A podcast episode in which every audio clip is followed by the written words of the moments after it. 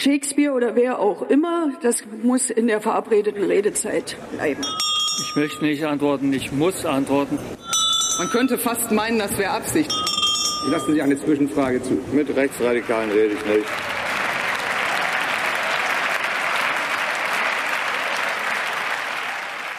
Hallo, hier ist der Bundestalk, der Podcast aus dem taz Parlamentsbüro. Wir reden hier jede Woche über Themen, die anstehen, die wir wichtig finden oder die uns aufregen. In dieser Woche war es klar. Wir reden über ein Jahr Krieg in der Ukraine. Wobei das ja eigentlich gar nicht stimmt. In Teilen der Ukraine ist der Krieg viel früher losgegangen, in der, auf der Krim zum Beispiel, im Donbass. Aber seit dem 24. Februar im vergangenen Jahr führt Russland einen groß angelegten Angriffskrieg in der Ukraine. Was hat das verändert? Und wo führt das hin? Darüber wollen wir heute sprechen. Ich bin Sabine am Orde, ich bin innenpolitische Korrespondentin der Taz und bei mir sind im Studio Barbara Oertel, eine der beiden LeiterInnen der Auslandsredaktion. Und unsere Osteuropa-Expertin, was natürlich ganz wichtig ist. Äh, Stefan Reinecke, auch Taz Parlamentsbüro, dort zuständig vor allem für die SPD. Daniel Schulz, ähm, ich arbeite im Ressort Reportage und Recherche und äh, habe öfter schon Reportagen aus der Ukraine geschrieben. Genau. So, und jetzt kommt ein kleiner Werbeblock in eigener Sache. Zu links, zu utopisch, zu Klima. Zu kaufen. Die Wochentaz. Die neue linke Wochenzeitung. Immer samstags neu am Kiosk. Ja, wunderbar, dass ihr alle hier seid. Ähm, Daniel, hast ja gerade selbst schon gesagt, du warst häufiger in der Ukraine vor dem Krieg und auch während des Krieges. Äh, bald erscheint von dir ein Buch mit Reportagen darüber. Ähm, wie geht es den Menschen, die du da kennst, jetzt ein Jahr nach Kriegsbeginn? Mhm. Ja, also was auffällt, ist, dass sich mehr Leute engagieren als noch nach 2014, nach dem, nach dem Krieg. Ähm, die Ukraine hat eine sehr große Freiwilligenbewegung, hatte sie auch damals schon. Ähm, also von Leuten, die den Staat und die Armee quasi bei Aufgaben unterstützen, die die nicht erledigen oder nicht schaffen. Und das ist mehr geworden.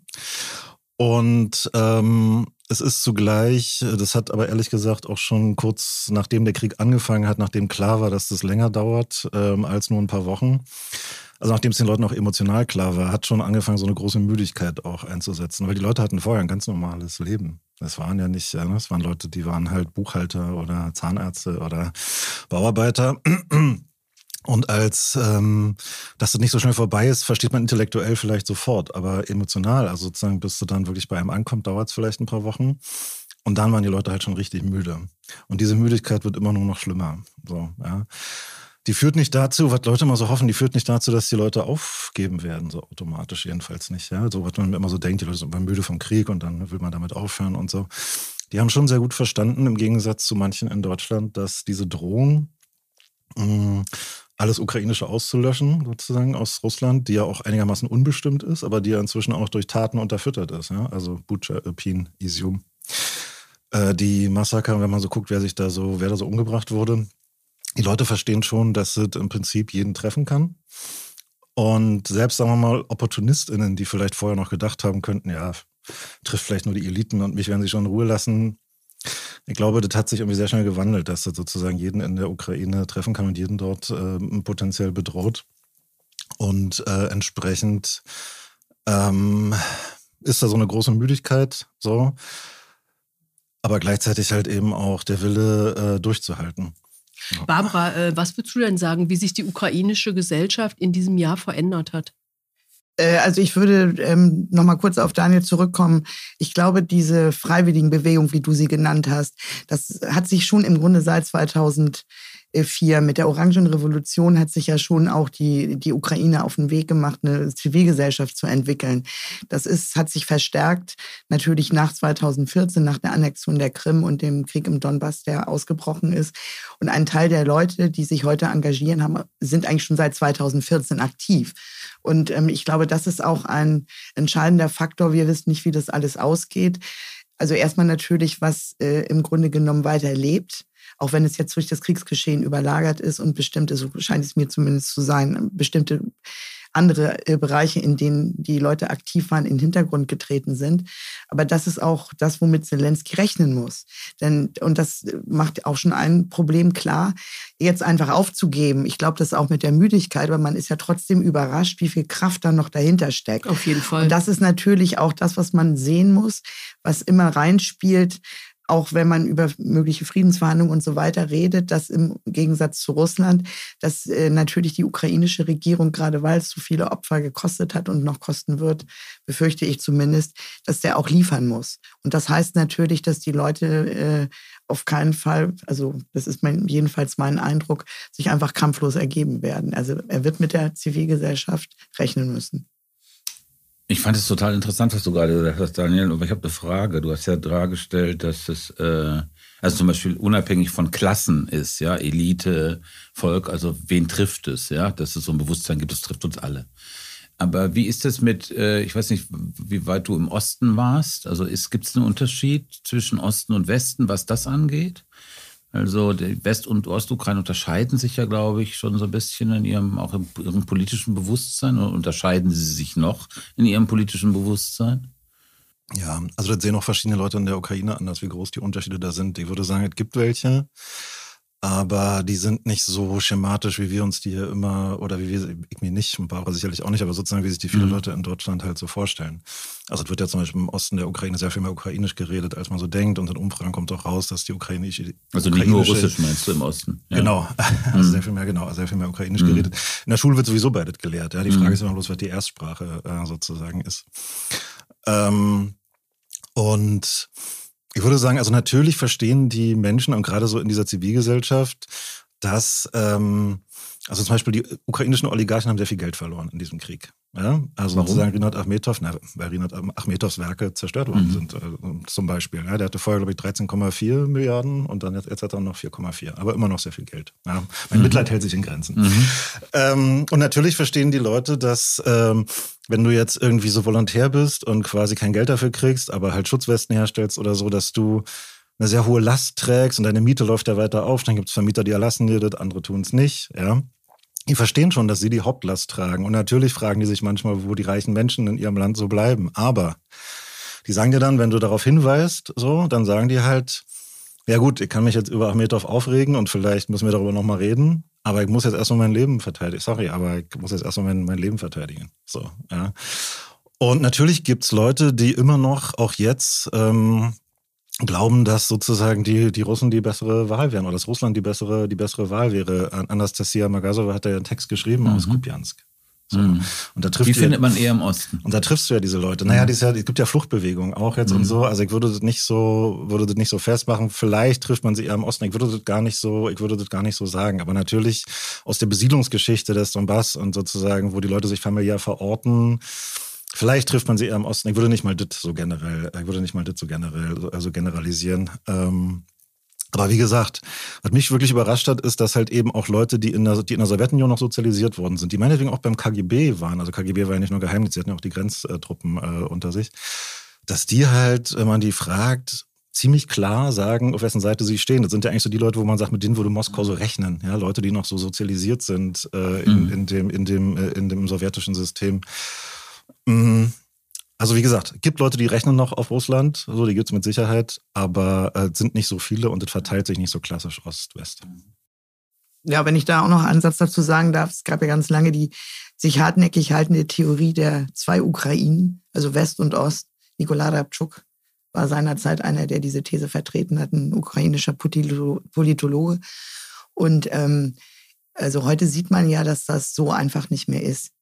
Und weil du die Sprache, weil die Sprache hier erwähnt wurde, ne, das sind ja immer mehr Leute. Ich habe jetzt keine Statistiken im Kopf, die gibt es aber, wie viele Leute auch muttersprachlich Russisch ähm, zum Ukrainischen übergegangen sind. Das ist auch eine Folge, weil gefragt wurde, was hat sich verändert. Also bewusst dazu übergegangen sind und wer es nicht konnte, diese Sprache zu lernen. Und dann hast du eben über eine Million Binnenflüchtlinge, wo sich natürlich auch ganz andere Kontakte herstellen, weil es gab nicht so selten Fälle, wo Leute aus äh, Lviv zum Beispiel es niemals bis in den Osten geschafft haben. Das hat der Krieg natürlich auch mit sich gebracht, dass sich auch die Ukrainer besser kennengelernt haben. Kann man denn Oder als Frage formuliert, stehen alle so geschlossen hinter Zelensky, wie das hier oft den Eindruck hat? Gibt es Diskussionen innerhalb der ukrainischen Gesellschaft? Ähm, Gibt es Kritik an ihm? Oder ist das alles, das ist der Mann, der vorne steht und der macht das irgendwie relativ gut und damit ist Schicht im Schacht? Wie seht ihr das? Naja, also die Ukraine ist eine mit Fehlern behaftete, aber demokratische Gesellschaft. Und von daher gibt es natürlich Kritik an Zelensky. Die Leute sind sich nur sehr im Klaren darüber, also sozusagen, man kann die auch nachlesen auf Facebook oder so. Es gibt ja Übersetzungsprogramme, die sind relativ gut, dann drückt man einmal drauf, selbst wenn man kein Ukrainisch kann, ja, dann kann man das nachlesen tatsächlich auch.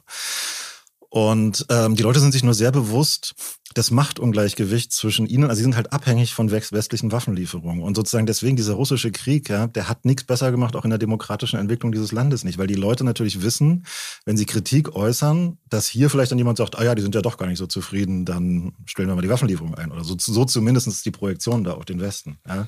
Das heißt, die Leute sind schon immer so ein bisschen gefangen auch, also die äußern die Kritik in der Ukraine auch teilweise sehr, sehr offen. Wir haben ja gerade Berlinale, äh, gibt in der Ukraine gerade so einen, einen Konflikt mit der staatlichen Filmförderung, weil Zelensky seine Leute, er kommt ja aus dem Fernsehen, seine Leute da quasi reingesetzt hat. So. Und dieser Konflikt wird sehr hart teilweise ausgetragen, auch mit Demonstrationen in der Ukraine. Das kriegen wir nur nicht immer hier so mit, aber die Leute sind so erzogen, sich zu äußern. Also viele zumindest inzwischen. Diese Zivilgesellschaft, die Barbara vorhin angesprochen hat, die seit 2004 existiert, ne, die ist aktiv. So. Barbara, bitte. Ja, also ich gebe dir ein Beispiel oder ich gebe euch ein Beispiel ich eine meiner meistgelesensten Seiten, ich, das ist Zerkala Nedeli, das ist ein relativ äh, anspruchsvolles Webportal, wo eben drin steht, wie neulich ein Kolumnist äh, für internationale Politik schrieb, man muss, müsse konzidieren, dass in der Ukraine jetzt die Tendenz herrscht, ist, ist alles nur noch schwarz und weiß. Es gibt keine Grautöne mehr. Und sowas, das zeigt ja schon auch, äh, da gibt es zwar Kritik, Jetzt ist äh, gestern oder heute die Partei der Regionen verboten worden. Das ist die Partei vom ehemaligen, angeblich durch die Faschisten entmachteten Präsidenten Janukowitsch. Viktor mhm. Janukowitsch im, im äh, Januar, Februar 2014, wo man sich auch die Frage stellen muss, ähm, da müsste man mal genau gucken, wie ist da das Prozedere. Aber was ich auf ein äh, Problem noch hinweisen wollte, was einem auch Journalistinnen erzählen, dass du natürlich in Kriegszeiten wie diesen, wo dir praktisch die Hütten unter dem Hintern weggebombt werden, wenn du da mit kritischen Ausführungen kommst, äh, nach Rechtsstaat fragt, auch diese ganzen Umbesetzungen in, in, im Verteidigungsministerium, Ver Verbote, diese sogenannte Gleichschaltung der Medien, das ist natürlich ein Problem. Ähm, mhm. ähm, das, und wo, wo sie dann selber sagen, sich so einer quasi Selbstzensur äh, unterwerfen oder damit auch ein Problem haben, weil, weil du sonst in den Ruch kommst, du seist Verräter. Ist ja genau. klar, so nach dem Motto, wenn, wenn der Krieg, was äh, klar ist, aber was aber auch schon zeigt, wie weit fortgeschritten auch schon die ähm, praktisch das, das Bewusstsein ist was wieder eigentlich im Grunde für diese Zivilgesellschaft spricht. Aber kann man denn sagen, dass, äh, du hast das ja so ein bisschen angedeutet, Daniel, dass quasi der Krieg eher dazu führt, die, den demokratischen Prozess zurückzudrängen? Es kommt darauf an, wobei. Es gibt ja auch Leute, die, äh, die sagen natürlich, der Krieg äh, führt die Ukraine mehr zusammen, macht sie mehr zu einer Nation und so. Und in dem Sinne könnte man sagen, reden mehr Leute miteinander quasi, ja, und kennen, lernen sich auch mehr Leute kennen und die Entscheidung oder die Meinungsbildung wird anders getroffen es ist halt eher so, dass man sich, dass sich, glaube ich, die Leute, die Kritik haben an Zelensky, und die gibt's ja. Also unter anderem, warum wurde Kherson so schnell erobert? Ganz eine Frage, die sich Leute aus dieser Region da immer stellen. Wer hat da welche Fehler gemacht und ist es damit getan, einen Mann vom Inlandsgeheimdienst zu verhaften? Oder halt eben nicht, oder ne, mit den folgenden so. Ähm, auch die Frage sozusagen zum Beispiel, ich habe ja ein paar, ein paar Wochen bei der Kiew Post gearbeitet und äh, die hatten auch so ein, die hatten nicht ein Problem mit Zelensky selbst, aber mit jemandem aus der Verwaltung, also sozusagen aus, ähm, aus der Justiz, der, der, der, der jetzt nicht mehr arbeitet äh, und die, der diese unter Druck gesetzt hat, diese, diese Person. Und das haben die natürlich nicht vergessen. So, ja, also sozusagen, die halten jetzt Zelensky nicht für den Verfechter, äh, für den größten Verfechter der Pressefreiheit. Aber gleichzeitig bei Anerkennung, er ist hier geblieben, er ist nicht weggelaufen, er versucht, Waffen für die Ukraine zu besorgen und so. Also die Leute sind schon noch zu, zu, zu einem Denken zwischen Schwarz und Weiß fähig sind sich aber gleichzeitig bewusst, und das glaube ich, was Barbara meint, ist, dass sie halt äußeren Zwängen unterliegen. Und da ist zum Beispiel, Waffenlieferungen müssen halt gewährleistet werden. Man will dem Westen nicht ein allzu desolates Bild abgeben. Gleichzeitig will man sich aber äußern. In dieser Zwickmühle befinden die sich äh, halt. Und bei jeder Entscheidung muss man immer entscheiden, wem, wem ich damit. Ja? Also dieser Krieg hat halt einfach demokratische Aushandlungsprozesse schwieriger gemacht, würde ich schon sagen. Für die Leute dort, weil die halt unter, unter, unter noch mehr Druck äh, stehen, was sie jetzt so eigentlich sagen Stefan, du hast jetzt auch schon mehr, jetzt müssen wir mit Stefan, Ja. der hat schon mehrfach gezuckt hier. Ja, ich finde das alles äh, total äh, einleuchtend und richtig, was ihr sagt, weil ähm, wo ich immer so ein bisschen Schwierigkeiten habe, ist, es gibt bei manchen, nicht bei der Mehrheit, aber manchmal gibt es so ein Bild von der Ukraine als so, und das ist auch verständlich, aus so einem Solidaritätsgefühl, so einem Solidaritätsimpuls, in dem die Ukraine so veredelt wird. Und ich glaube, jeder Krieg hat doch irgendwie, das weiß man doch, äh, die Tendenz, autoritäre Strukturen zu befestigen, zu schaffen, Machtkonzentrationen zu schaffen. Also eben nicht die Demokratie zu fördern, die Partizipation zu fördern. Du hast diese zivilgesellschaftlichen Aktivitäten, die offenbar sehr auffällig sind in der Ukraine erwähnt, aber sozusagen was die Institutionen angeht, ist es, glaube ich, irgendwie geradezu so eine Art Automatismus, dass in Kriegen, auch weil eine Zentralisierung der Macht irgendwie erforderlich ist im Krieg, ja, dass es immer sozusagen in diese, in die, dahin kippt oder dahin zu kippen droht. Und deswegen sind so, vielleicht auch auf der, auf der Folie sozusagen der Geschichte von, von linken Solidaritätsbewegungen, sagen wir mal, seit dem Vietnamkrieg, ja, gab es ja immer so eine Neigung, diese Emanzipation, diese Befreiungsbewegung, die, die kämpfen, ja, gegen den äh, Angreifer, gegen den Aggressor zu veredeln, ja, also die zu was Zu idealisieren, so einem, in, ne? zu idealisieren, auch in einem so oft so exotischen Sinne, ja, so eine Ex Exotisierung, also die sind sozusagen das andere, da ist so der zivile, etwas müde Westen und das sind sozusagen hier die, die Helden, also das Heroentum so zu unterstreichen, ja. Das gab es beim Vietnam, das gab es bei El Salvador, bei Nicaragua etc. pp. Und da hat man über viel hinweggesehen was man hätte sehen können. Und manchmal denke ich so, bei diesem Ukraine-Bild gibt es auch so Tendenzen, das so zu veredeln, das zu so was Großartigem zu machen. Also ich habe irgendwo, ich weiß nicht mehr genau, wo ich es gelesen habe, es gab in Odessa, äh, glaube ich, im Frühjahr ähm, die, die Aufführung von, von Verdi, Nabucco, der Gefangenenchor, vor ukrainischer Fahne, ja. Und das war ja im italienischen, im 19. Jahrhundert sozusagen das Symbol für die, für die italienische Einigung, ne? also die nationalstaatliche Einigung. Und das sozusagen als so ein heroischer Auftritt, sozusagen eine nachholende Nationenbildung äh, der Ukraine im Grunde genommen. Ne? Also im Grunde genommen, der Ukraine wird Westen und so weiter. Und dann denke ich manchmal, das hat dann so Elemente von Kitsch vielleicht, ja. Und dass man vielleicht, ähm, dass es eine Gefahr ist, nicht genau hinzugucken, wie verändert sich diese Gesellschaft im Krieg, der Staat. Also da würde ich dir absolut recht geben, wobei man mal sagen muss, dass ähm, ich glaube, es war ein Glück für die Ukraine in diesen Zeiten, wenn wir, wenn wir jetzt mal die, die, die steile These wagen, dass dieser Krieg gekommen wäre, weil Poroschenko war ja nun auch nicht gerade ähm, sehr russophil, also der Vorgänger von ihm, dass das das Beste ist, was Ukra der Ukraine passieren äh, konnte. Denn wenn jemand Waffen aus dem Westen rausleiern kann Du oder eine Zelensky? Inszenierung Ja. kann, So. ja, Ja, ja. dann So, ist es ja, Zelensky. okay. Nicht der Krieg, sondern ja, Zelensky. Ja, ja, ja, das war gerade so ein bisschen, ich hab, ich hab grad, war gerade so ein bisschen eher Staat, was meinst du Nein, wobei habe ich mich etwas diffizil ausgedrückt, wobei Ja. natürlich auch, glaube ich, Zelensky ziemlich genau weiß, dass er auch sehr schnell weg vom Fenster sein kann. So, und ähm, aber nochmal zu dieser Veredelung, das finde ich eben auch ein Problem. Zum Beispiel ähm, diesen, also man kann sich ja über die Frage äh, streiten, war es richtig, der Ukraine den Beitrittskandidatenstatus für die EU zu gewähren? Sehr zur, zur großen Verdruss der Georgier. Ähm, so dieses so in Vorleistung zu gehen, was natürlich auch immer ein symbolischer Punkt ist, was aber natürlich die Ukraine nicht von den Mühen der Ebene befreit, diese Zwölf-Punkte-Pläne, der die da vorgelegt worden sind, äh, äh, abzuarbeiten.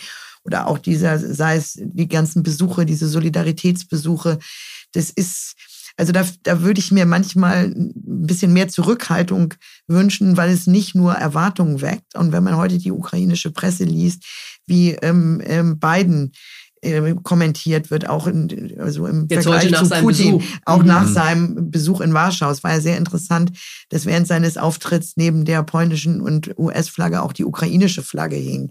Ähm, also da, da denke ich, ist manchmal, was gut gewollt ist, ist vielleicht schlecht gemacht, weil es auch Erwartungen weckt und weil es auch schon so ein bisschen so ein Heldenepos transportiert, wo ich sagen würde, also ich glaube auch, dass Zelensky da einen guten Job macht, so, also wenn man das mal so sagen darf. Aber da wäre der Westen vielleicht auch ganz gut positioniert, zumal ja viele Fragen noch gar nicht beantwortet sind, sich da ein bisschen zurückzuhalten. Welche Rolle spielt denn äh, äh, dabei die Korruption?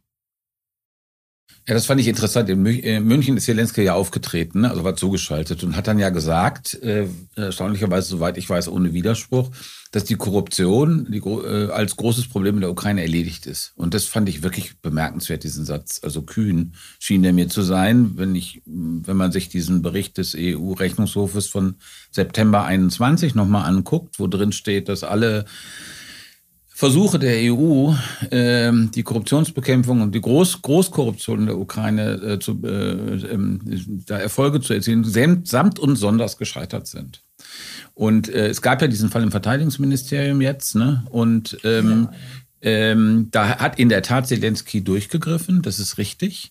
Aber dieser Satz, dass die Korruption, die nach meiner bescheidenen Erfahrung mit der Ukraine da also auch zum Alltag gehört, ähm, dass die jetzt also von ähm, sich in Luft aufgelöst haben sollte, den fand ich doch verwunderlich. Aber du weißt da vielleicht mehr, Daniel. Naja, also es ist so, äh, wo er recht hat, äh, quasi ist das, ähm, aber da hat eigentlich nicht er recht, sondern andere, die dafür gekämpft haben, nämlich, äh, dass die Korruption in den vergangenen Jahren, dass sie abgenommen hat. Das spiegelt sich ja auch in diesem Bericht von Transparency International Ukraine wieder so und der Vorsitzende davon ist ein sehr kritischer Typ. So. Aber die sind doch immer noch auf Platz 122 von 180, oder? Sie sind auf 116 sind sie. Ah ja, okay. Aber sozusagen, sie sind, sie sind quasi, haben im Krieg quasi mhm. Schritte nach vorne gemacht, oder zumindest nach dieser, nach dieser Zählung, aber auch vorher schon.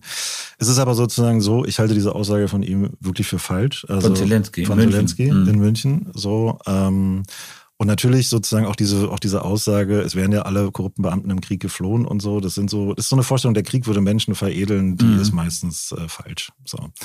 Und natürlich gibt es in diesem Krieg Korruption. Damit sind auch zum Beispiel diese Volontär, also diese freiwilligen Organisationen dann ne, auch betroffen, wenn die versuchen, so Sachen ins Land zu bringen. Das wenn die lebensnotwendig für die eigenen Soldaten sind, dann versucht trotzdem noch mal so ein Zollbeamter Sachen abzugreifen. Was sich aber verändert hat, ist, dass es halt oft dann eben doch Polizistinnen gibt, die die verhaften. Es gibt halt eben doch Versuche dagegen äh, vorzugehen. Das würde ich schon sagen. Aber es ist ein umkämpftes umkämpftes Feld. Zum Beispiel, ich würde halt sagen, wo man halt drauf gucken muss, sind die Gerichte. Also was, wie werden die Leute verurteilt? Sozusagen, weil eigentlich ist in der Ukraine, sagen, glaube ich, auch so KorruptionsbekämpferInnen so, das, wir haben die Institutionen, wir haben eine Korruptionsstaatsanwaltschaft und so, was Deutschland nicht hat übrigens. Ähm, und äh, wir haben dieses, wir haben spezielle, äh, spezielle Institutionen, die dagegen vorgehen. Aber die Schwachstelle zum Beispiel sind oft noch Gerichte, weil Richter sind äh, oft, äh, RichterInnen sind dann bestechlich. Und da ist dann die Frage, was kommt dann raus nach der Verhaftung? Und darauf würde ich auch gucken. Ja, jetzt ist ja der Typ verhaftet worden, dieser Vizeminister, der Bestechungsgeld angenommen hat mhm. im Infrastrukturministerium, war das, glaube ich. Verteidigung, oder? Verteidigung mhm. war das andere. Ach so. Verteidigung mhm. war ja diese über diese, diese Essenslieferung ah, okay. und der andere hatte wirklich Millionen Euro. Genau, der andere hat wirklich mhm. Bestechungsgeld mhm. angenommen. Mhm. Und dann würde ich mal gucken, was, was kommt dabei raus. Und genauso ist auch die Frage, ich verstehe, warum Resnikow jetzt in so einer Situation nicht zurückgetreten musste, irgendwie. Ja, ja sein ist ja sein Ministerium. Mhm. Man hätte es aber vielleicht auch vielleicht anders lösen können, wenn man wirklich ernsthaft sagt, man will da an dem Verteidigungsministerium da mal wirklich rein. Ja, aber diese Aussage, ich halte sozusagen, ich bewundere die Fortschritte, die Leute da machen und auch dahinter steckt eine große Zivilgesellschaft, da soll man mhm. sich mal nicht täuschen. Also sozusagen so Präsidenten, auch so wie Poroschenko, waren dann nicht so Fan von dieses Korruptionsbüro, äh, also ne, diese, diese Institutionen auch wirklich schlagkräftig zu machen. Ja, da stecken einfach, da steckt diese Zivilgesellschaft einfach ganz stark dahinter. Und ich finde, die kann man auch unterstützen, auch weiterhin aus dem Westen, indem man deren mhm. Forderungen ernst nimmt, indem man mit denen redet und indem man weiterhin darauf dringt, dass, äh, dass äh, diese Korruptionsdinge weiter bekämpft werden. So. Man muss aber auch sagen, sorry, dass ich das noch hinterher schieben muss, aber Westeuropa ist nicht ganz unschuldig an der Korruption, die in Osteuropa herrscht. Das muss man auch immer sagen. Wenn man sich diese ganzen Schemata, muss man nur mal googeln, Laundromat und wie das alles heißt, es sind meistens westeuropäische, und wenn es Zypern ist, ja, es ist immer mhm. sozusagen, es läuft oft, laufen Sachen über Westeuropa. Damit will ich nur sagen, diese, diese Nummer von wegen, die EU hätte ja so sehr versucht, die Korruption zu bekämpfen und die da drüben wären halt nur zu blöd. Das ist sozusagen, aber, das ist eine sehr Aber ganz kurz, es gibt ja, glaube ich, bei Korruption ich. zwei Aspekte. Also diese ja. Großkorruption, über die haben wir jetzt gesprochen. Dann gab es noch meinen, also als ich da war, 2016, ähm, ähm, war das so, war das noch so, dass es sozusagen so eine strukturelle Korruption gab, weil die Polizisten und die Lehrer nur 100 oder 150 Euro im Monat verdient ja. haben. Das heißt, du konntest dir also die waren, die waren korrupt, weil sie sein mussten und es war auch relativ gewöhnlich, sich Noten in der Schule zu kaufen. Das heißt, das ist kein moralisches Problem, das ist auch ein moralisches Problem, immer ein strukturelles. Wie sieht das denn jetzt aus? Hast du damit Erfahrung? Ja, ich würde sagen, ich würde sagen, also zum Beispiel gerade was so Bürgerdienste anbetrifft, also wenn so, ich sag mal, wenn BürgerInnen mit dem Staat zu tun haben, mhm. haben die tatsächlich, glaube ich, viel durch die Digitalisierung erledigt, weil halt vieles nachvollziehbarer äh, wird. Aber Alltagskorruption gibt es immer noch. Und mhm. ja, auch strukturelle Korruption. Ja. Mhm. Also man muss, jedenfalls da kann ich mich nur auf die Beschreibung von Ukrainerinnen verlassen, dass die, die haben ja vor einigen Jahren diese Reform der Dezentralisierung in Angriff genommen und die ist relativ gut vorangekommen. Und da haben natürlich die Leute vor Ort viel mehr Interesse, auch nachzugucken, wo die Gelder hingehen und so weiter. Also praktisch die Kommunen in Verantwortung zu nehmen. Das ist ja auch ein eklatanter Unterschied zu Russland, by the way, ähm, dass da auch das Regulativ greift. Ne? Also das, das, ist besser geworden. Also, äh, mhm. Aber natürlich ist es ein Problem. Barbara, du hast ja vorhin schon gesagt, äh, Zelensky könnte auch eigentlich relativ schnell weg vom Fenster sein, wenn irgendwas völlig schief läuft. Wie ist das denn eigentlich in so einer, wenn man in so eine Nachkriegs- äh, äh, Ära denkt. Ist der dadurch, dass er da jetzt irgendwie so der starke Mann ist, ist der eigentlich quasi mehr oder minder gesetzt dann als Präsident für die Zeit danach? Kann man sowas überhaupt schon sagen? Oder ist das alles so volatil, ähm, äh, auch mit den Machtverhältnissen in, in, in der ukrainischen äh, Politik, dass das eigentlich alles völlig offen ist? Ich, das ist jetzt eine Binse, ja, eine ne? Binse, Mhm, aber das hat mhm. natürlich auch damit zu tun, wie sich dieses Kriegsgeschehen entwickelt. Ich will nur sagen, ähm, also dass auch, äh, also es, es gab nicht wenige Ukrainerinnen, die ihn vielleicht sogar auch gewählt haben 2019. Eins seiner Hauptpunkte war ja die Befriedung der Situation im Donbass. Da hat man ihm auch gute Karten dafür äh, äh, eingeräumt und es hat ja äh, im Grunde nicht stattgefunden sozusagen. Ähm, und äh, da gab es viel, äh, im, also vor dem Ausbruch des Krieges gab es viel Kritik. Auch er hat natürlich auch in Position seine eigenen Leute gebracht, politisch und so weiter. Ja, also, also auch schon teilweise ein bisschen krass. Aber das, hat- das hat natürlich mit, dem, mit der Entwicklung dieses, dieses Kriegsgeschehens zu tun. Aber der ist, also als Gesetz würde ich ihn überhaupt nicht sehen. Zumal ja auch noch klar ist, was mit seiner, unklar ist, was mit seiner Fraktion, äh, ähm, so wie sich das da verhält. Mhm. Also es gibt da auch schon ziemlich harte Auseinandersetzungen in der Rada im Parlament. Vielleicht machen wir jetzt mal einen kleinen Schwenk nach Russland. Ähm, Barbara, was, wie ist die Lage da? Wie hat sich das in diesem Jahr verändert? In der russischen Gesellschaft erstmal. Äh, wenn wir heute aktuell einsteigen, 200.000 äh, Jubel, jubelnde Menschen im Luzhniki-Stadion in Moskau, die einem singenden, Kriegsparolen singenden Putin lauschen. Gut, die werden teilweise dahin gekarrt. Ähm, also wenn wir jetzt auf die, die Rede von, von gestern äh, gehen. Also Lage der Nation. Die Lage der, Na- genau, die Lage der Nation. Ähm, also ich finde, man darf jetzt auch diese, diese, diese, diese Zahl, die ich gerade genannt habe, nicht, äh, also ich glaube, die, man darf auf, überhaupt nicht denken, dass die russische Gesellschaft homogen sei. Ähm, dass wenige Leute sichtbar Protest äh, zeigen. Es gibt jeden Tag Meldungen, dass einzelne Leute rausgegriffen werden wegen irgendwelcher Lappalien. Äh, ähm, äh, praktisch zur Polizei müssen, Haftstrafen bekommen und so weiter. Also was, was ich glaube, was, was wir jetzt zu gewärtigen haben, also der, der, der, die Rede hat jetzt nicht so viel Neuigkeitswert, äh, fand ich, aber was, was jetzt so das feststehende Narrativ ist, dass es längst nicht mehr um die Ukraine geht, sondern um den Mhm. Kampf gegen den sogenannten kollektiven Westen, in diesem Fall verkörpert durch die USA natürlich. Und äh, eben nochmal explizit gestern gesagt, das, das hat Putin wortwörtlich gesagt, wir führen keinen Krieg, wir verteidigen uns. Also das ist jetzt das völlige, also Umkehr der Narrativ, Angreifer oder Aggressor, Verteidiger. Das war am, also das, dass man die Ukraine auslöschen, vernichten wolle, diese Fantasien, die, also die haben wir ja seit dem 24.02. letzten Jahres. Aber diese Umkehr, man sei jetzt in der Pflicht, und äh, es ging ja auch hin, dass nochmal die ganzen traditionellen Familienwerte durchdickt. Also alles, was man kennt, das ist die Rhetorik auch der orthodoxen Kirche und so. Ähm, und das lässt nichts Gutes hoffen. Äh, und ein Teil, ich glaube, ein Teil der, der russischen Gesellschaft gutiert das, äh, weil es eben auch breiter gezogen wird. Es geht ja nicht nur um die Faschisten, die, den Kampf gegen die Faschisten. Aber was ich eben interessant finde, ist ähm, dieses, wir müssen uns verteidigen und was eben auch mir noch aufgefallen ist, dass ähm, Dimitri Medvedev, der Vorgänger oder der Interimspräsident, der ja wirklich durch äh, wirklich krasse Rhetorik auffällt, hat heute gesagt, dass wenn Russland diesen Krieg verlöre, wobei nicht weiter definiert wurde, was er darunter versteht, würde die Gefahr bestehen, dass Russland zerf zerfalle. Und das fand ich interessant, weil das ist halt der Vorsitzende des Sicherheitsrates, also nicht irgendein so Dritthinterbänkler, ähm, der wirres Zeug teilweise erzählt, aber das zeigt vielleicht auch schon, welche Szenarien da, also wer auch immer der Adressat war, sowohl innen als außen, äh, wie außen da diskutiert werden. Ich habe eigentlich eine Frage an Barbara, darf ich? Ja, aber natürlich. Und zwar ist es halt tatsächlich so, dass ich mich frage, ähm, also wie ich diese Rede verstanden habe, ist, dass er versucht, den Kriegszustand zu einem Normalzustand äh, zu erklären. Würdest du das auch so sehen? Also sozusagen, es war so ein bisschen so, unsere Wirtschaft schafft es sich umzustellen. Es ist alles so ein bisschen so auf, es kann auch lange dauern. Ja, das so, auf jeden Fall. Ja, äh, und ähm, das fand ich schon so ein bisschen krass, aber nicht krass, sozusagen, so ein bisschen das, weil ich Sagen wir mal so. Ich fand einfach nur so ein bisschen so, nimmt die Gesellschaft das so hin? Weil am Anfang war ja das so, es sind viele Leute in den Krieg geschickt worden, die jetzt nicht ethnische Russen waren, sondern die aus der Peripherie kommen, arme Leute, Leute aus Boyatien, Leute aus, äh, aus äh, oder Tuva. Ähm, und ich hatte so das Gefühl, dass es gestern kein Neuigkeitswert, klar, es war wie so eine Parade alter Hits, aber mit so unterlegt, somit, das ist jetzt der Normalzustand. Und auch die mhm. Leute, die wir bisher nicht angefasst haben, dass die an die Front müssen und so, die müssen jetzt vielleicht. Würdest du sagen, das ist so, dass das so in Richtung so Normalisierung gedrückt werden soll? Ja, was heißt Normalisierung? Also ich glaube, das ist eine realistische Einschätzung. Wenn denn Russland diesen Krieg nicht verlieren darf, wobei man definieren müsste, was heißt das eigentlich? Ähm, die nächste Mobilisierung ist ja schon avisiert, wobei man ja auch mal sagen muss, was viele Leute vergessen haben, dass die Teilmobilisierung, die im vergangenen September verkündet wurde, ja nie äh, außer Kraft gesetzt wurde. Es wurde immer gesagt, wir brauchen jetzt nicht mehr und so weiter. Aber klar ist, dass natürlich ähm, ähm, äh, das jetzt kommen wird.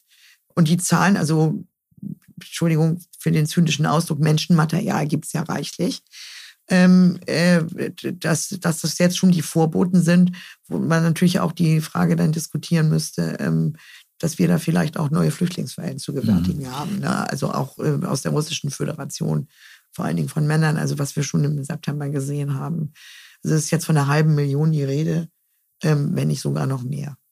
Wenn ich ähm, das gestern richtig verstanden habe, hat er ja nicht erneut mit einem atomaren Schlag gedroht, aber er hat diesen ähm, New Start, dieses New Start-Abkommen äh, außer Kraft gesetzt. Außer Kraft er hat es ja nicht gekündigt, äh, ja. sondern er hat irgendwie gesagt, das liegt jetzt mal auf Eis oder wie auch ja, genau. immer.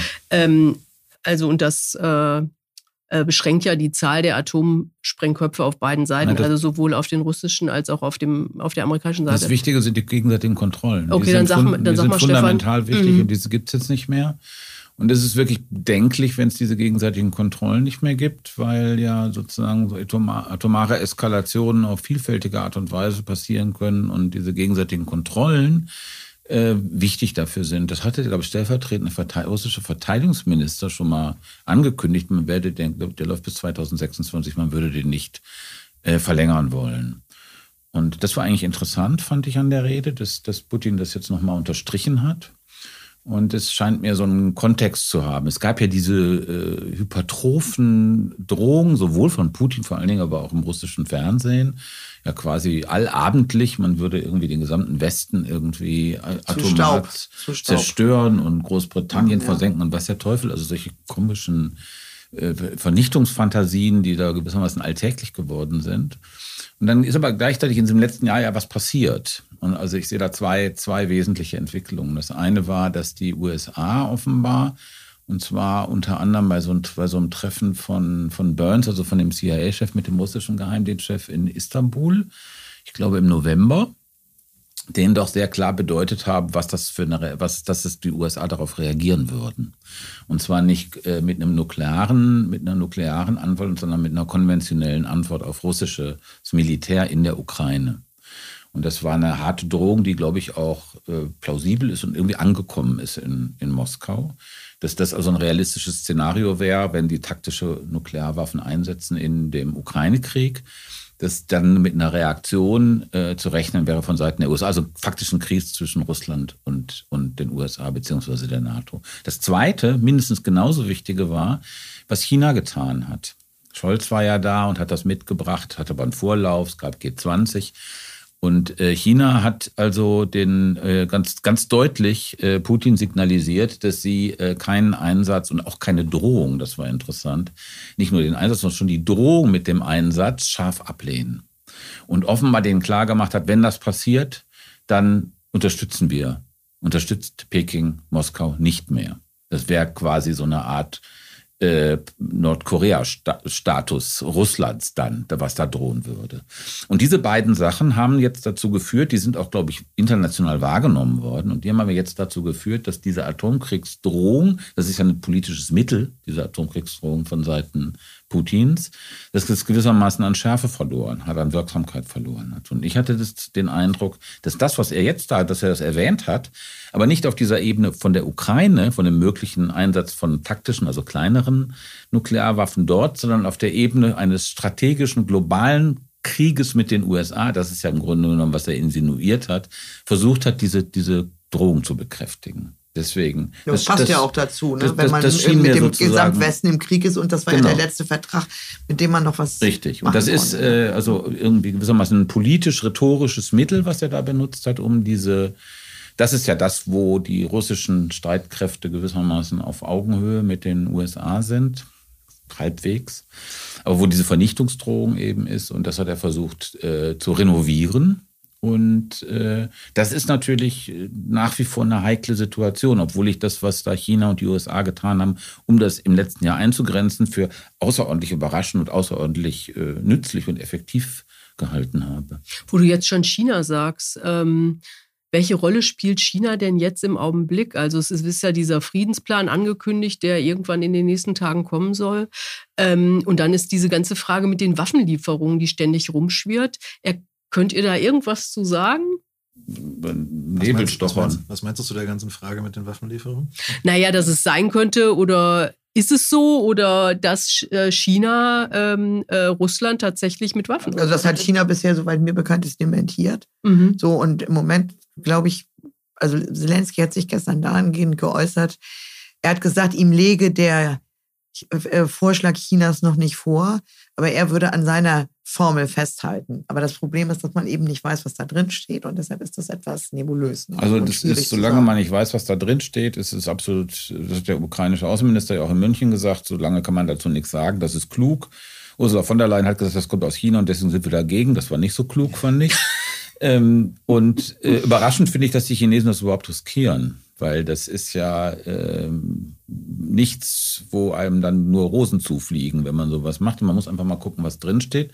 Was Blinken ge gesagt hat, das kam ja von Blinken auch in München, äh, dass er Informationen darüber hätte, dass China planen würde, Russland mit Waffen zu unterstützen. Konjunktiv. Das schien mir ehrlich gesagt so ein bisschen eine Antwort schon auf diesen chinesischen Vorstoß zu sein. Und es gibt auch, glaube ich, in den USA, wenn ich das richtig verstanden habe, so eine ähnliche Teilung wie zwischen Scholz und Baerbock, zwischen Biden und Blinken.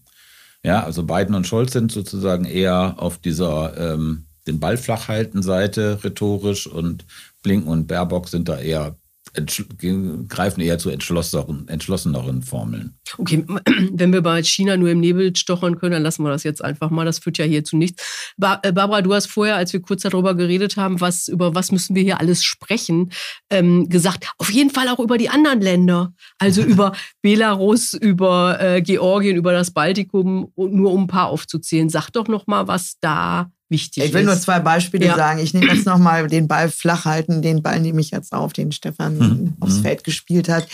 Ich fand, also, äh, aber da habt ihr vielleicht eine andere Meinung. Ich fand gestern die Rede in Warschau eigentlich gar nicht so ballflach halten. Und da sind wir ja schon ja. mal mitten in Medias Res.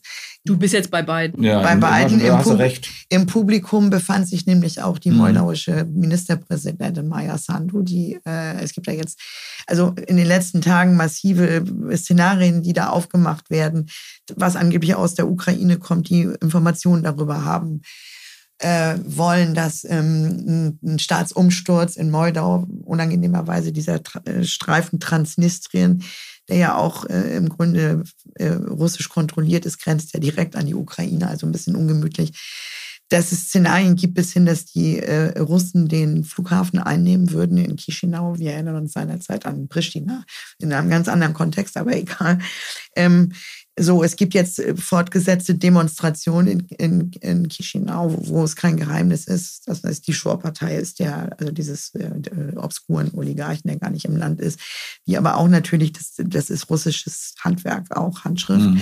und so weiter. Und ähm, in diesem Zusammenhang hat eben Blinken sie hervorgehoben und hat im Bezug auf die baltischen Staaten den Artikel 5 NATO-Vertrag, also Beistandsklausel, nochmal erwähnt. Und in Moldau ist eben das Interessante, dass die ja den, den Neutralitätsstatus in ihrer Verfassung verankert hat. Und der neue Regierungschef, Herr Ratschan, der jetzt im Grunde seit einer Woche an der Macht ist, hat schon vor einigen Monaten mal gesagt, man müsse überlegen, ob sich Moldau diesen Neutralitätsstatus schon leisten könne. Ich will einfach nur sagen, äh, es gibt immer, also man muss nicht alles glauben, was ventiliert wird, aber ähm, wir haben es schon einmal nicht geglaubt. Also ich glaube, dass, dass man sich darüber Gedanken machen muss, wie man da reagiert. Es muss ja nicht immer gleich ein Militärschlag sein. Und da komm, kann ich als Beispiel nochmal baltische Staaten ähm, kurz mal anmerken. Also am 5. März wird in Estland gewählt. Es besteht die Chance, dass eine ganz unappetitliche rechts, richtig rechtsradikale Partei mit in die mhm. Regierung kommt, die maßgeblich von ethnischen Russen äh, gewählt wird. Die nämlich im Grunde genommen, warum treffen die sich da, ethnische Russen und diese Leute, weil sie sagen, wir, wir sind gegen ukrainische Geflüchtete. So kann es gehen. Ich will nur sagen, auch da zieht Russland die Strippen. Das heißt also, im Grunde genommen wird auch darüber eine Art Krieg geführt. Hybrid, nenn es wie du willst. Und deshalb muss man das ernst nehmen. Und ähm, es ist ja nicht umsonst, dass die estnische Ministerpräsidentin wie mir kolportiert wurde. Ich war nicht da bei der SIKO und auch dieses Sando, also die, da gibt es einen Schulterschluss, weil die natürlich ähnliche Interessen haben, obwohl Moldau nicht in, in der NATO ist. Aber das, ich finde, dass es das alles das, was wir im Vorfeld dieses Krieges mit der, gegen die Ukraine hätten wissen können, wissen wir eigentlich jetzt. Das heißt, man muss da hingucken. Mhm. Und Dazu gegebenenfalls ja auch eine Antwort parat mhm. haben, wie man damit umgeht. Mhm. Du hast recht irgendwie mit, mit Biden in, in Warschau. Das ist auffällig, dass Biden in Warschau anders redet als in den USA. Es gab ja, da war er auch in, in Warschau das letzte Mal, da hat er die Seite gesagt, Putin ist ein Kriegsverbrecher, mit, Ach, dem, stimmt, mit dem reden wir gar stimmt. nicht mehr. Das hat er einmal gesagt, nur in Polen, danach nicht mehr. Da haben schon alle so ein bisschen gezweifelt, ob Putin, im, äh, ob Biden immer genau weiß, was, was er sagt, also ob es wirklich konsistent ist. Aber das, du hast gestern recht. War es konsistent. Das war gestern äh, auch im Grunde eher, du hast eher so einen blinken Auftritt, richtig. Ja, es ist auch die Frage, also ich meine, die, ähm, was Putin da macht, meines Erachtens nach, das ist nicht mehr so vielleicht die Atomdrohung, sondern die Drohung mit einem dauerhaften Krieg, mit einem dauerhaften Krieg und zehnjährigen Krieg oder so. Ja. Auf unterschiedlichen Ebenen. Genau. Ja. Und der, ähm, also zehn Jahre ist jetzt von mir eine Zahl, die mhm. ich jetzt immer so reinsage, aber ne, die, die Drohung ist halt ja, wir haben unsere Wirtschaft aus Kriegswirtschaft umgestellt. Das haben die Russen offenbar besser vielleicht auch, weil sie es von oben wahrscheinlich lenken können, mhm. auch, auch, auch mehr, als es in Westeuropa so ist. Ähm, wir werden durchhalten. Mhm. Ja, wir bereiten unsere Gesellschaft darauf vor. Auch der Schulunterricht wird auch mehr darauf äh, ausgestellt und so. Ja, also wir bereiten uns sozusagen darauf vor und wir werden auf jeden Fall nicht verlieren. Das ist ja eine mhm. Drohung. Wenn du sagst, du verlierst, auf gar keinen Fall. Mhm. Ähm, und du hast auf der anderen Seite aber eine Gesellschaft, die, also Gesellschaften ist ja nicht eine, eine westeuropäische Gesellschaften, die sich sehr schwer tun, irgendwie damit, sich jetzt auf Kriegswirtschaft umzustellen, wie das schon, wie das schon klingt. Ja, also so, so ähm, und wenn man halt so, so eine Gesellschaft, die halt schon sich schwer tut, damit so ein paar Panzer, sag ich mal, zu reparieren, ja, also ich weiß, dass es so nicht ist und dass sozusagen Rüstungsgüterbeschaffung ist irgendwie wirklich eine sehr, sehr äh, äh, komplizierte Nummer. Aber die Drohung ist ja letztendlich, wir werden euch austrocknen, aushungern, wie auch immer. Ihr werdet irgendwann aufgeben und wir, und wir geben nicht auf. Ne? Das ist.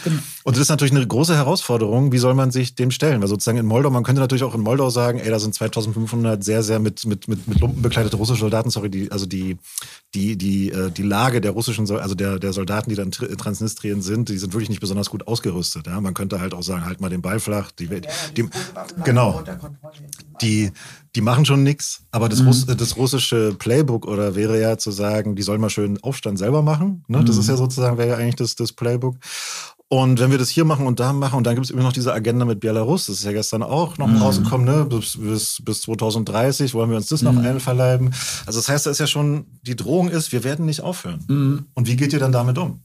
Ja. Ich will noch ein, ein kurz noch äh, eine Bemerkung einschieben, bevor ich mhm. das dann auch gleich an Stefan weitergebe. Ja. Das, das ist ja aber eben genau die Frage, wenn das denn so ist.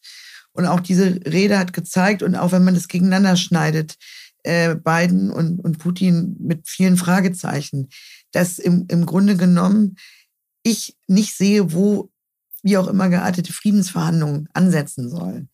Weil das mhm. Problem ist ja ähm, auch, es gibt jetzt auch, wir kriegen ja dauernd irgendwelche Briefe und jetzt heute aus dem Europäischen Parlament, es wird immer gesagt, wir müssen Dialog und äh, eine Verhandlungsalternative. Es wird aber nie gesagt, worüber eigentlich geredet werden soll. Mhm. Das ist ja genau das Problem. Und wenn man dann noch sagt, ja, aber die Ukraine müsse da ja zentraler Akteur sein, dann wird es ja ganz, äh, äh, also ich habe nur gestern gedacht, als ich das so im Abstand von anderthalb, zwei Stunden mir angeguckt habe, ich sehe überhaupt keine Chance, äh, wie ähm, äh, jetzt mal mit diesem ganzen Drumherum, wo Verhandlungen da ansetzen sollen. Mhm. Und ich finde, da müssten sich ja. auch diejenigen, die das weiter fordern, und die Stimmen scheinen ja. mir lauter zu werden, vielleicht auch mal benennen, wie das konkret aussehen soll, weil da hört man immer nichts. Ja, das ist natürlich jetzt eine Menge interessante Fragen. Lass, lass uns mal auf diese äh, Friedens- äh, und den ganzen Komplex noch einen ja, Augenblick warten. So, dann jetzt erstmal das mit, was Daniel gesagt hat. Ja, ich finde das alles richtig, was du sagst, aber ich hab, würde doch vielleicht ein Fragezeichen machen, weil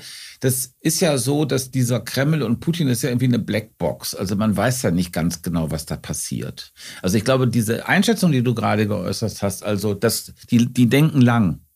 Ja, die denken über die amerikanischen Wahlen hinaus, die denken über die französischen Wahlen hinaus, ja. Die rechnen damit, das ist ja klar, das ist ja das Bild des kollektiven Westens von Putin, ja. Das ist eine dekadente, dekadenter Verein, ja, mit irgendwelchen Gendersternchen und bla bla bla. Die sind doch nicht in der Lage, einen Krieg über Jahre durchzuhalten. Ne? Ähm, das ist sozusagen das putinsche Bild, ja. Äh, ja, es ist gelungen, äh, Putin gelungen, anders als man viele im März oder April noch gedacht haben, diese russische Gesellschaft auf Kriegskurs zu bringen, indem er da ein paar hunderttausend Leute hat gehen lassen, die Opposition. Der andere, der Rest wird mit diktatorischen Mitteln äh, und Repressionen unterdrückt. Das stimmt, aber ich bin nicht so skeptisch, was die Fähigkeiten des Westens angeht. Also man muss sich angucken, also der Verteidigungsetat der USA, das sind 800 Milliarden Dollar, glaube ich, im Jahr. Warum reden Und wir eigentlich immer über, über, Waffen, Steffen? Warum reden wir nicht mehr über, über Sanktionen zum Beispiel? Also, sorry, genau, also das wäre halt, jetzt die nächste, halt, das war die Frage, halt, die ich halt auch stellen wollte. Bei, sozusagen bei Waffen, sozusagen, ich bin, klar, überlegene Waffentechnik und so, aber wir wissen, dass es kompliziert ist, ja, es ist ne, kompliziert. Ne? infrastrukturell sowas auf die Beine aber ich zu glaube, mit dem Durchhalten, ich finde das richtig und ich finde da auch, muss ich sagen, äh, die deutsche Haltung, die deutsche Politik, relativ gut aufgestellt, weil sie ein bisschen länger denken. Okay, lass wie uns kriegt man, wie kriegt man, und das ist wirklich eine Frage, wie kriegt man im Westen, wie hält man in, der, in, in Europa die Unterstützung für die Ukraine durch? Und zwar nicht die nächsten drei Monate, mhm. sondern die nächsten drei Jahre. Genau. Weil damit muss man rechnen. Oder fünf Jahre. Wichtige Frage. Ich würde gerne eine noch dazwischen schieben, ja. bevor wir da äh, zu Deutschland und zu Europa kommen. Ähm, Du hast ja gesagt, äh, Daniel, irgendwie, dass es gelungen ist, alles auf Kriegswirtschaft umzustellen und eigentlich äh, ich kriegen sie. Ja, nicht. Ja, das, ist, das ist das Bild, was nach außen. Ja, aber, mein, ja. aber meine Frage ist schon irgendwie, hm. ich meine, was ist denn mit diesen ganzen Sanktionen? Also die ja da hm. mit dem, äh, naja. ähm, also so, dass das wird die Wirtschaft nicht verkraften und dann, wenn das ja. endlich, wenn das endlich zieht und so, wie ist denn da die Lage? Also die Zahlen sind sogar, also das Wirtschaftswachstum, da macht sich das gar nicht bemerkbar. Ich habe die jetzt nicht mehr im Kopf. Es ist sogar leicht gestiegen. Aber was das Problem ist, dass in bestimmten Feldern massive Einbrüche mhm. zu verzeichnen sind. Also du kannst Arztpraxen nicht mehr ausrüsten, also ganz primitive Sachen. Bohrer, das ganze Chipwesen, mhm. wo sie mit China im Geschäft sind, wo aber teilweise Ausschussware geliefert wird. Also das wird punktuell, äh, wird das sichtbar. Ähm, so, das ist das, was man bisher sehen kann. Und, ähm, Und was heißt das? Ja, also da bin ich jetzt wirtschaftlich zu wenig versiert, aber also ich würde sagen, ja. auch das sind Maßnahmen, die nicht sofort greifen. Das, das, das, das, das ist langfristig und genau. also Sanktionen sind, wirken immer nur langfristig und ich glaube, der Hauptpunkt, das, Haupt, der, das Hauptziel, was mir nach meinen Kenntnissen erreicht oder, oder zumindest nicht dementiert scheint, ist zu verhindern, Hightech-Waffen, mhm. die für äh, Hightech-Produkte, die für Waffen einsetzbar sind. Das heißt, Russland irgendwie mittelfristig, langfristig, darüber reden wir ja, abzuschneiden sozusagen von äh, avancierter Waffentechnologie. Daniel, du wolltest auch ich würd, was sagen? Ich würde halt sagen, je länger so Sanktionen dauern, desto mehr sind Länder, und das hat es auch woanders schon gegeben, versiert darin, sie zu umgehen. So, und deswegen muss man, und deswegen muss man Sanktionsinstrumente nach einer Weile immer variieren und gucken, wo man nachjustieren muss. Und ich hätte ehrlich gesagt gerne, ich bin für Waffenlieferungen. Ja, leider, muss man sagen, weil ich keine andere Möglichkeit sehe. Hm, da sind wir uns wahrscheinlich ähm, alle einig, oder? Aber sozusagen, ich hätte es echt gerne, dass sozusagen, weißt du, es gibt so Finanzinstrumente vom Hedgefonds bis sonst irgendwie, die ganz gezielt bestimmte Sachen an der Börse angreifen können. Und dann kriegen es so wirtschaftlich starke Länder nicht hin, dass wir sozusagen über so gezielte Sanktionen diskutieren, so wie wir über Langstrecken- und Kurzstreckenraketen diskutieren, weil es mit der gleichen Präzision sozusagen. Ja? das finde ich echt manchmal echt ein bisschen unterwältigend. Also zu sagen, woher so die. Unterwältigend, das ist ja, auch ein cooles Wort. Ja, das, sorry, aber das ist es für, da sind wir eigentlich also, schon, das ja. Äh, habe ich nicht erfunden, sondern das gibt es auch ganz lange. Sorry, echt? das ist nicht okay. besonders cool, fürchte ich. aber, die, aber ich fand es bemerkenswert. Aber die, ähm, Wirklich, also sozusagen diese, weißt du, wir fangen jetzt an, so eine Gesellschaft, die eigentlich sehr auf ihre Wirtschaftskraft zählt, wo mhm. man immer sagt, so sie will eigentlich keinen Krieg führen, sondern mit Zweifelsfall mit ihrer Wirtschaftskraft irgendwas erreichen. Wir haben halt dieses, es kann doch nicht sein, dass dieses Handel durch Wandel-Ding das einzige ist, was diese avancierte was diese avancierten Volkswirtschaften auf die Reihe gekriegt haben. Es muss doch präzisere Sanktionsinstrumente geben können. Und ich finde, die müssen wir uns hier auch nicht ausdenken. Da muss es andere Leute für geben. Ja, ja? ich meine, das ist doch enorm, was Deutschland wirklich jetzt in diesem Jahr, das hätte doch wirklich vorher niemand für möglich gehalten, dass es gelungen ist, sondern unter dem Einsatz von immensen Mitteln und moralisch zwiespältigen Entscheidungen irgendwie diese Abhängigkeit von fossilen Rohstoffen aus, aus Russland doch in einer relativ kurzen Zeit. Alle haben damals von drei, vier, fünf Jahren geredet, frühestens, dass das gelungen ist. Das ist doch schon, da erkennt man doch nicht, auch diesen enormen. Das meine ich nicht. Äh, das meine ich nicht. Ich meine sozusagen, dass wir darüber reden, okay, wir haben die und die Sanktionen gemacht, die haben ja. die und die Wirkung können wir bitte darüber reden, ja. ob das noch Wirkung entfaltet oder müssen wir andere Instrumente ja, haben? Lässt sich das bitte irgendwie ja, diskutieren? Okay. Ich hätte da gerne präzisere Diskussionen, mich sozusagen, das ist halt alles so, das ist ja wirklich so Blackbox-mäßig, mhm. ja? Und es müsste nicht sein. Wir, wir, wir, reden über, wir reden über Panzer und Haubitzen und welche Waffen sind für was gut. Mhm. Und ich hätte gerne eine Diskussion, mhm. dass es mit wirtschaftlichen Instrumenten irgendwie bitte genauso passiert. Weil wenn, also wenn da was dran ist, dass die russische Wirtschaft relativ problemlos auf Kriegsproduktion umgestellt hat, also so problemlos kann ich mir das nicht vorstellen, aber sagen sagen wir mal, es wäre was dran, dann hätte ich gerne gewusst, wie man dagegen vorgeht, weil ich habe keinen Bock auf zehn Jahre Krieg. Darüber machen wir den, darüber machen wir den nächsten Podcast. Oder zumindest mal einen. mal einen. genau. Vielleicht kommen wir jetzt nur zu Deutschland. Stefan, du hast es ja schon ein paar Mal probiert. Jetzt your turn. Ja. Äh, Scholz hat ja gesagt, Zeitenwende. Mhm. Ähm, was hat sich in diesem Jahr in Deutschland verändert? Wir haben die Frage jetzt nachher in der Ukraine gestellt und in äh, Russland, jetzt mal Deutschland. Der ganze Diskurs hat sich natürlich völlig verändert. Dieses, äh, ja doch, war es ja so eine, kein Tabu, ein Tabu war es nie, aber doch eine feste Regel, keine Waffenentspannungsgebiete zu liefern. Das ist gefallen von, von deutscher Seite aus.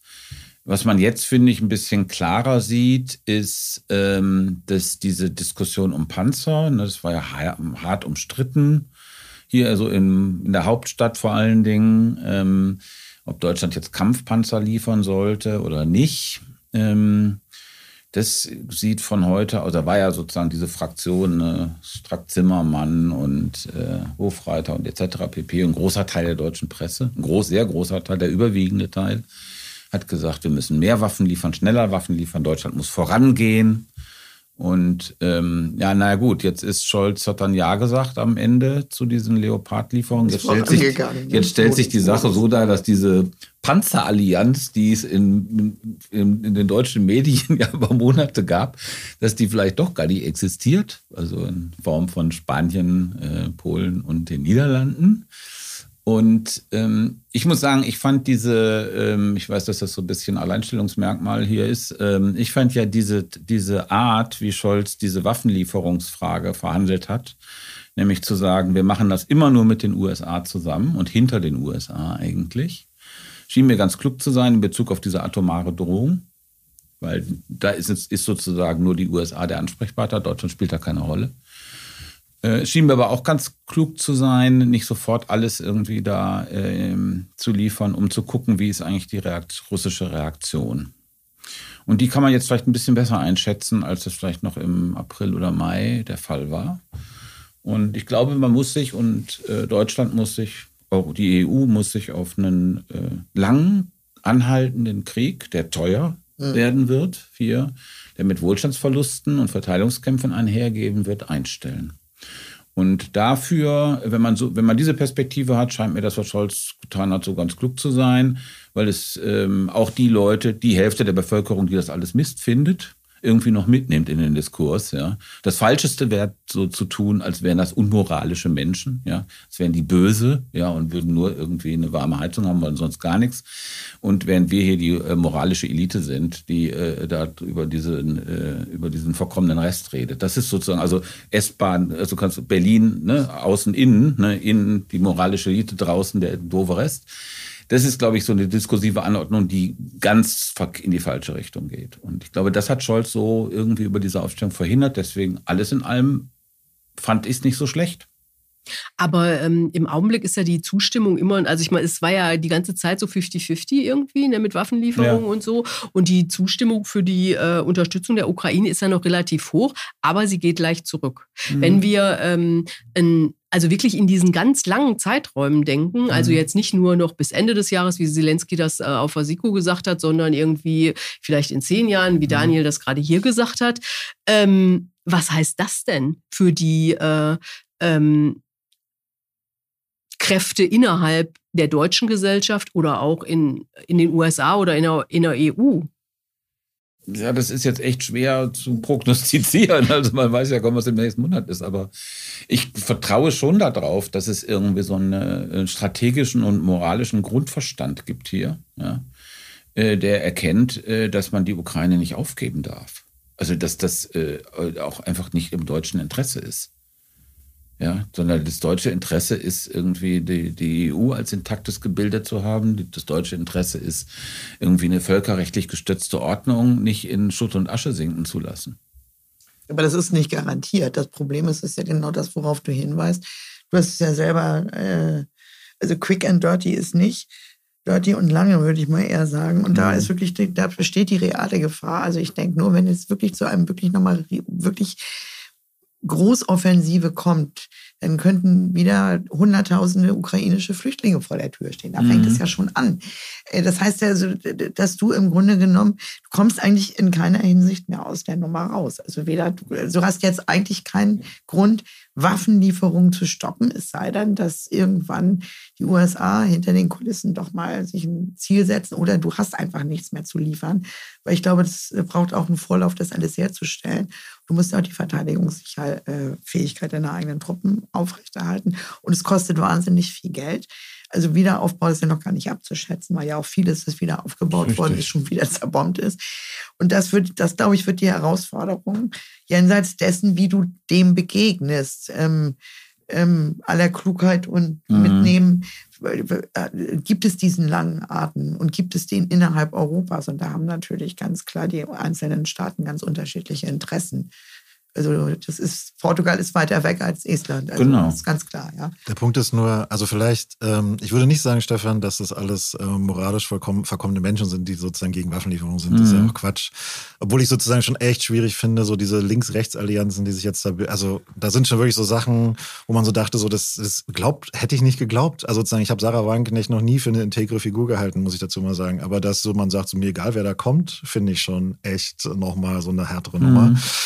Ähm, ähm, und aus ukrainischer Sicht muss ich mal sagen, und wie gesagt, ich will jetzt nicht die ganze Ukraine verändern, aber da ist es so, diese Armee ist keine, ist in vielen Teilen keine Berufsarmee. Da sterben Lehrer, mhm. Bauarbeiter, so, sie sind jeden Tag fordert es einen riesigen Blutzoll, mhm. so, ja.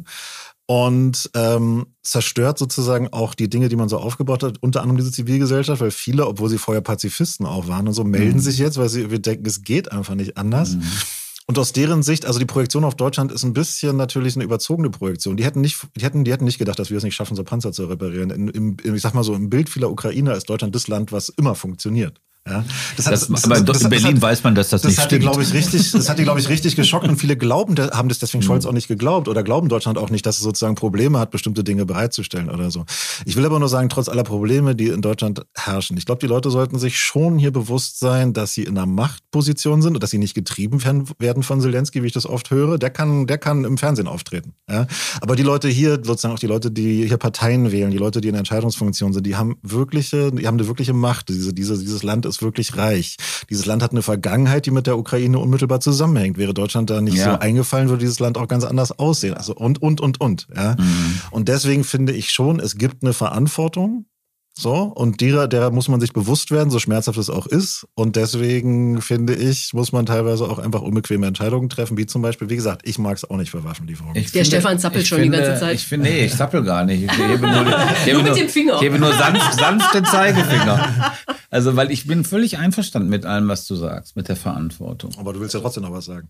Ja, ich möchte, ich bin, möchte Und ein etwas, bisschen widersprechen. ich möchte etwas hinzufügen, weil ich finde zu dieser Verantwortung, wenn wir Waffen liefern, und ich bin dafür, dass wir Waffen liefern, ich glaube, dass Deutschland auch schon relativ viele und effektive Waffen geliefert hat. Äh, Ich glaube auch, dass Deutschland, was nicht so in, in der Presse stand, aber zum Beispiel wirklich im letzten Jahr sehr effektiv dafür, mit auch viel Geld dafür gesorgt hat, dass äh, also viele äh, Panzer ähm, sowjetischer Bauart in die Ukraine geliefert worden sind. Über, Das diesen- dauerte aber auch über den Ring, das dauert ein bisschen, aber sie haben auch sehr viel sozusagen aus, weiß der Kuckuck von, äh, also auf der ganzen Welt, äh, ohne das an die große Glocke zu hängen und die geliefert. Und das waren schon, also eine, ich glaube, eine größere dreistellige Zahl, die der Westen und die Deutschen haben sich da sehr engagiert. Und das darf man, muss man alles dazu sehen. Und es gibt aber auch eine Verantwortung für die Waffen, die wir liefern. Das würde ich sagen. Und deswegen glaube ich, du hast, Barbara hat ja vorhin schon nach der Verhandlung gefragt.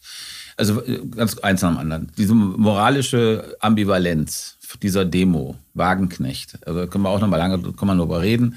Ich bin im Prinzip einverstanden mit dir. Ich halte das, was Wagenknecht da inszeniert, äh, was im Grunde auf eine Täter-Opfer-Umkehr hinausläuft, für völlig verantwortungslos. Ja.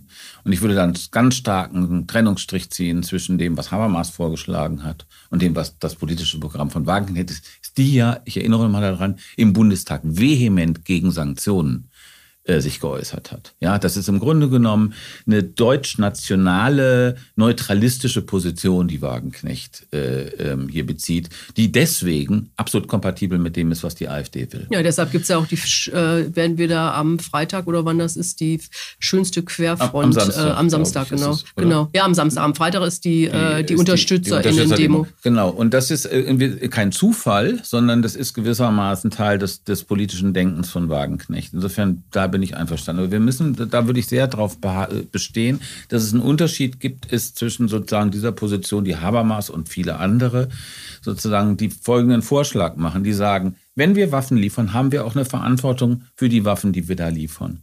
Und das bedeutet, wir sind Teil dieses politischen Konflikts. Politisch sind wir Teil des Konfliktes, nicht völkerrechtlich. Völkerrechtlich sind wir nicht Kriegsteilnehmer. Aber wir haben moralisch und politisch sind wir Teil dieses, dieses Konflikts. Und deswegen müssen wir uns auch darüber Gedanken machen, wie soll dieser Konflikt eigentlich enden. Und meiner Ansicht nach, ich glaube auch, dass die Verhandlungsbereitschaft äh, von Putin, von Moskau irgendwie gegen Null geht, solange die die Hoffnung haben, ihr politisches Ziel, nämlich die Zerstörung der Ukraine zu erreichen. Ähm, solange wird die, ist die Verhandlungsbereitschaft da nicht, nicht, nicht groß. Aber man darf den Punkt nicht verpassen. Und ich, äh, mir leuchtet nicht ein, warum nicht zum Beispiel die USA, darum geht's ja im Grunde genommen, äh, als Führungsmacht im Westen, irgendwie, vielleicht machen sie das auch über Backchannels, das weiß ich nicht, aber ich fände es klug, das zu machen, äh, klar zu machen, wir sind, Kompromisse sind möglich. Es geht nicht um die äh, Forderung, das, was die Ukraine sagt, also die, die Grenzen von 1991, das ist nicht in Schnei gemeißelt von uns. Wir können reden, wir finden Kompromisse. Das zu signalisieren, würde ich für richtig halten. Das ist ein Verantwortungs-, also beides. Verhandlungen anbieten und Waffen liefern. Oh, ich glaube, jetzt muss ich hier ein bisschen gucken, dass äh, ähm, Barbara. Ja, also rein theoretisch kann ich dem folgen, aber das ist äh, relativ realitätsfern. Das, ist, das ist, geht ein bisschen darauf zurück, was wir am Anfang äh, besprochen haben. Es gab ja mal im Frühjahr letzten Jahres ein Zeitfenster, wo man vielleicht mit Zelensky über die Aussparung bestimmter Punkte hätte reden können, um zu einer Einigung zu kommen. Ob die damals Russland gereicht hätte, keine Ahnung, aber von der ukrainischer Seite, von der erklärter ukrainischen Seite gab es das. Du meinst glaub- März, April, meinst du? Genau, ich Mhm. glaube, dass das jetzt. Und die äh, Krim, oder? na, die sollte ja auf Eis gelegt werden. 15 Also- Jahre auf Eis gelegt. 15 Sehr gute Idee. Mhm. So, aber ich glaube, dass das jetzt, also wenn ich das richtig verstehe und was ich lese, oder auch die Werf, mit der das äh, da kommentiert wird, ich sehe das jetzt nicht. Und wenn man der Ukraine konzediert, dass sie, also sie ihre Kriegsziele definieren soll, wobei wir wissen, dass sie die nie erreichen würde, wenn der Westen die Waffenlieferungen einstellt Eben. oder reduziert oder was auch immer. Nichtsdestotrotz sehe ich das im Moment, sehe ich die Chancen klein, dass es da, auch wenn es hinter den Kulissen irgendwelche Verhandlungen gibt, ähm, ähm, das, also eine Möglichkeit auf der Grundlage, das zu machen. Man kann sich irren. Vielleicht ist es in Mhm. drei, vier Monaten soweit. Who knows? Aber jetzt sehe ich das nicht. Willst du ich noch von mal, heute Daniel? spreche sozusagen. Ja, also ich äh, finde, es steht auch den USA nicht zu, zu sagen, man soll die Krim hergeben oder so, weil die so einfach, was Russland da getan hat in den Jahren, die es die besetzt hat. Man muss sich ja die Situation der Krim-Tatar mal angucken und so. Es ist halt einfach diese, die Leute, die man dann da belässt, ja, sage ich jetzt mal so, man stellt die halt irgendwie unter die Herrschaft eines grausamen Willkürregimes. Ich finde, man kann das nicht anders ausdrücken. So. Und deswegen ist es äh, schwierig sozusagen aus dem Grund. Aber sozusagen, ich habe auch nicht gesehen, ganz ehrlich gesagt, in all den Jahren, wo man äh, mit Russland irgendwie verhandelt hat seit 2014, dass äh, Rücksichtnahme oder Angebote oder so, dass sie irgendwas gebracht hätten. Es ist wirklich so, ich wundere mich, dass die T-Shirt noch sich gibt, Russland lügt. Man kann das irgendwie nicht anders, es gibt noch keine, keine Antifa-T-Shirts damit, aber sozusagen, es ist einfach so, es gab diese grünen Männchen angeblich nicht, haben sie behauptet, dann später haben sie das zugegeben. Mhm. Im Donbass gab es die Soldaten nicht, dann später haben sie es zugegeben. Mhm. Es ist immer so dieses, es ist immer das gleiche Schema. Man lügt und dann gibt man das zu. Ähm, Angebote werden immer als Schwäche verstanden. Ja? Es ist so relativ klassisch, so wie, es ist oft gar nicht so ein großer Zauber dahinter. Diese, diese klassisch männlich toxische Art von Politik, sage ich jetzt mal, wie Putin sie propagiert, die macht er auch. Die ist sehr transparent. Die ist relativ, die ist in gewisser Hinsicht sehr transparent. Und deswegen äh, sind so Angebote, haben halt immer was Schwieriges. Erstmal, wen man so herschenkt, sage ich mal, und auch, ob man damit sein politisches Ziel erreicht. Das glaube ich nämlich nicht. Ich weiß auch ehrlich gesagt nicht, ob Putins Ziel immer noch sozusagen die Zerstörung der Ukraine das Hauptziel ist oder ob beim Kreml inzwischen ist, macht er halt. Ja, weil so ein Krieg, ja, das ist aber wenn du so ein genau Dauerkrieg ist, ja, das ist auch miteinander verbunden und so, aber sozusagen, das heißt sozusagen, ich will nur sagen, wir können ja nicht mal so richtig die Ziele des anderen, finde ich, definieren. Mhm. Russland hat aber eine Agenda, ja, das sieht man ja an diesem, an diesem Belarus-Plan und so. Machtausweitung steht immer noch äh, da, das wird immer noch weiter verfolgt. Und deswegen ist irgendwie, finde ich, in so einer Situation muss man irgendwie seine Agenda definieren. Mm. Und dann halt eben wahrscheinlich auch mit einer Maximum. Aber äh, ganz kurz, ich verstehe vollkommen den Punkt, äh, dass der Westen, die USA, jetzt nicht äh, sagt, ähm, die Ukraine soll doch auf die Krim oder auf den Donbass oder sonst irgendwas verzichten. Die Souveränität der Ukraine ist massiv militärisch angegriffen. Da ist es natürlich nicht äh, schicklich, auch unklug, irgendwie die von westlicher Seite in Frage zu stellen. Das Argument leuchtet mir völlig ein. Aber trotzdem, wir haben nur schlechte, wir haben nur, wir haben nur die, die, es wird nur eine schlechte oder eine noch schlechtere Lösung geben. Es wird keine gute, es gibt in diesem Konflikt keine gute Lösung. Ich kann die nicht erkennen. Ich weiß nicht, worin die bestehen sollte. Und, für wen? Äh, für beide Seiten? Nein, insgesamt für, die für, für, diesen Krieg. Also ich meine, man kann natürlich sagen, ein erfreuliches Ergebnis dieses Krieges wäre ein Rückzug der russischen Truppen aus dem Donbass, aus der Krim und aus der kompletten Ukraine und die Grenzen von 1991. Das wäre ein erfreuliches äh, Ziel äh, dieses Krieges. Wenn man glaubt, dass man das erreichen kann, und äh, da muss man auch definieren, zu welchen Kosten man glaubt, das zu erreichen zu können. Und das scheint mir doch so ein bisschen fragwürdig zu sein, ob man nur auf diese Idee setzen sollte und ob man nicht noch einen zweiten Plan haben sollte. Es ist immer besser, einen zweiten Plan zu haben. Und der würde meiner Ansicht nach darin bestehen, ich sage es nochmal, Verhandlungsbereitschaft gegenüber Putin zu signalisieren. Auch um zu, ich meine, du hast gerade den, die, die, den Aspekt reingebracht, vielleicht geht es nur noch um Putins Macht. Also auch um sozusagen den Leuten, die da in zweiter, dritter Garde stehen, zu signalisieren, da, da sind Chancen für, im Falle eines Machtwechsels sind da Chancen und äh, um Kompromisse und auch Möglichkeiten für euch zu finden. Es geht nicht um die Zerstörung Russlands. Das so, muss man immer signalisieren. So, eure Positionen sind jetzt klar. Jetzt darf Barbara nochmal und dann muss ich nee, Schluss ich, machen. Also wenn ich, schade. Also wenn, wenn ich das jetzt richtig verstanden habe, hat ja ähm, Biden gestern nochmal gesagt, man sei überhaupt nicht die Rede davon, Russland anzugreifen mhm. und man wolle keinen Regime-Change. Das hat er vorher gesagt. Das ist klug, ja. das zu sagen. Nein, also das und das ist das mhm. ist das würde ich sogar auch konzidieren. Das, das mhm. sind ja zwei verschiedene Sachen. Die Frage mhm. ist ja, inwieweit das dann in, ineinandergriffe oder äh, äh, zusammenfiele. In dem Moment, wo, wo man die Russland dazu brächte, mit welchen Mitteln auch immer sich zurückzuziehen auf die Grenzen von 91, die sie ja 94 im Budapester Memorandum selbst garantiert genau. haben. Aber das ist ja auch schon Schnee von von vorgestern. Also, so, dann ist die Frage natürlich genau, ähm, ob das dazu führen würde, was ja eine, nicht unbedingt ein, eine bessere Verfasstheit oder Führung mhm. da hervorbringen muss. Aber nichtsdestotrotz, ich weiß, was du meinst, aber ich, ich sehe nicht, man muss das mit Inhalt füllen. Also worüber, wo, worin könnte ein, ein, ein Kompromiss bestehen? So, und den sehe ich nicht. Ich wüsste, also ich, wer soll, also beide Seiten müssten Kompromisse machen, und, also um das mit Inhalt zu füllen. Ich sehe die nicht. Und das sind auch immer die Fragen, die nicht beantwortet werden. Ähm, weil so viele Möglichkeiten gibt es nicht. Nein, aber man muss, man muss die Möglichkeitsräume, wenn sie sich bieten, auch nutzen. Das ist okay, das, das hast du schon gesagt, Stefan. Wir müssen jetzt hier zum Ja. Punkt kommen. Ja. Äh, diese ganze, wie kommt man aus diesem Krieg raus? Was wären die Möglichkeiten? Wäre Mhm. wahrscheinlich noch mal ein Thema, was wir alleine fanden, sondern es war heute Mhm. einfach schon ein extrem breit- breites Programm. Wir müssen aber jetzt Schluss machen, weil wir unsere Stunde schon wieder gerissen haben. Ähm, deshalb würge ich das jetzt hier mal ganz kraftvoll ab. Also wir freuen uns wie immer über Feedback, äh, über Kritik oder auch über Anregungen per Mail an bundestalk.taz.de und auch natürlich auch über finanzielle Unterstützung.